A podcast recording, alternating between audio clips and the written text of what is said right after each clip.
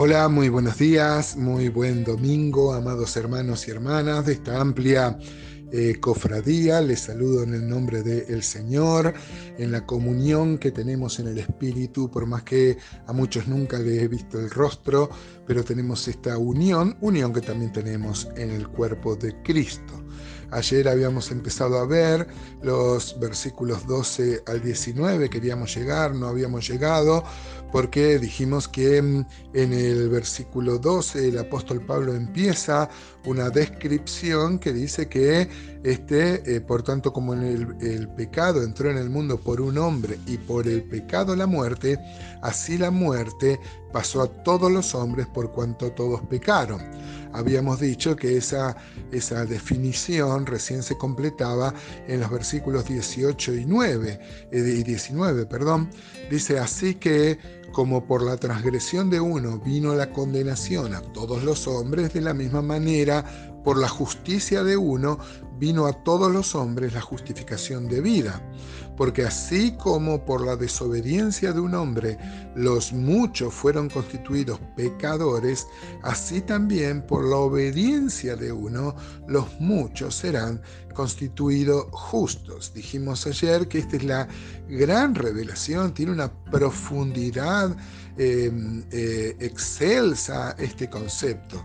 En Adán todos mueren, y en Cristo todos reciben vida, como también dice el apóstol Pablo, por ejemplo, en 1 Corintios 15, 21 y 22. Dice, porque por cuanto la muerte entró por un hombre, también por un hombre la resurrección de los muertos.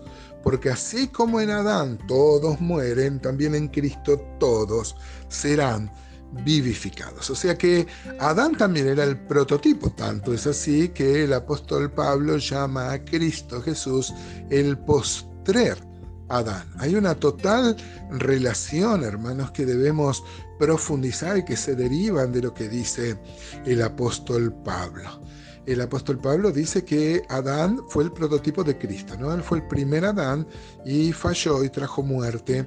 Y luego vino el postrer Adán, que es Cristo tomando la humanidad nuestra, pero en él todos somos justificados. Vimos que ya hizo, el intervalo entre el versículo 12 y los versículos 18 y 19 con dos argumentaciones. Uno que habla de la universidad de una universalidad de la muerte a pesar de que no había ley en los versículos 13 y 14, y otro que pone de sobremanera eh, relevancia en que la bendición de estar en Cristo, en el reino de Cristo, es mucho mayor que los perjuicios y la condenación que nos trajo por pertenecer a Adán hay una total relación. Adán era el nombre de la primera pareja también este, humana, dice Génesis 5.1, que Dios creó al hombre, varón y mujer, y llamó el nombre de ellos Adán. Porque Adán era un nombre corporativo, hay una profunda enseñanza en que la esposa de Adán haya salido del costado.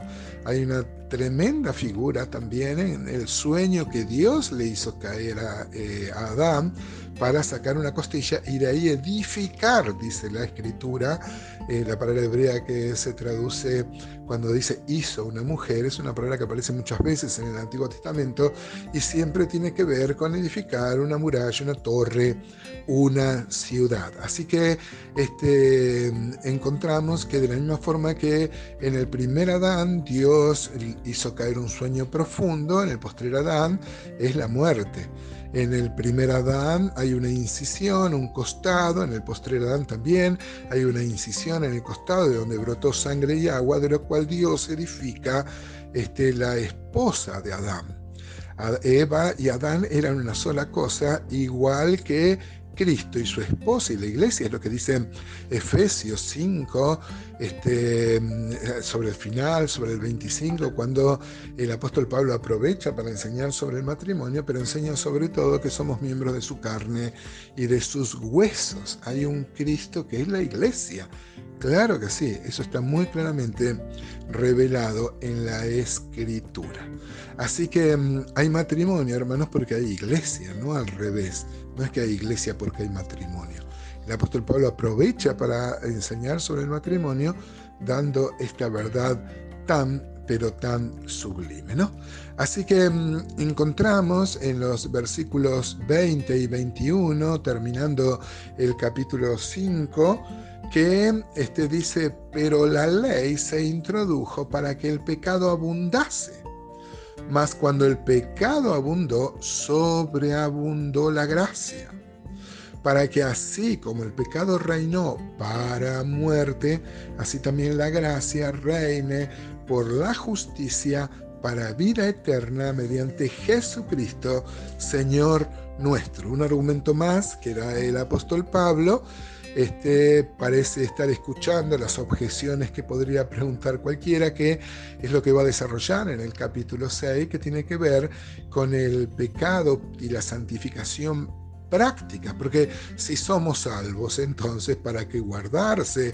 ¿Para qué guardarse en santidad? Porque no pecamos. Es más, si cuanto más pecado tenemos, más sobreabundó la gracia para, para, este, eh, para perdonar esos pecados, entonces, bueno, sigamos pecando y que este, siga eh, la gracia siendo una fuente eh, donde nos perdona de esos pecados. Pero el apóstol Pablo va a decir en el capítulo 6, por supuesto que de ninguna manera. Nosotros tenemos que tener una santificación práctica, de lo cual nos ayuda mucho la gracia, para estar de acuerdo con la santificación posicional que tenemos en Cristo. Esto tiene una profundidad, amados hermanos, realmente sublime. Eh, Dios nos salva por su gracia, Dios nos mantiene firmes en su gracia por su gracia y Dios nos ayuda a través de su gracia a mm, este, cambiar nuestra naturaleza y que nos vayamos pareciendo a Cristo y podamos tener una santificación práctica, una justificación práctica. Seguramente, amados hermanos, no hemos agotado la cantidad de verdades que hay en este capítulo 5, pero nos maravilla, nos maravilla la obra de Dios. A veces uno este, resume esto tan simple, cree en el Señor Jesucristo y será salvo. Amén. Pero esto involucra, hermanos, un cambio de naturaleza que tiene que ver con la regeneración, tiene que ver un cambio de relación con Dios, que tiene que ver con la filiación, tiene que ver con quitar de en medio el gran problema que teníamos, que era el pecado, que es la expiación, eh, que nos libró de la condenación eterna a través de la salvación y nos ha declarado justos y santos a través de la justificación y de la santificación, que como hemos aprendido tiene dos aspectos. Una posicional, que es la que en la que somos pasivos, Dios por estar en Cristo nos declara justos y santos, y otra que nos ayuda con su gracia a parecernos más a Él. Qué maravilloso proceso, hermanos. Cómo no alabar, cómo no entregarse, cómo no morir a Adán para que su vida se manifieste en nosotros.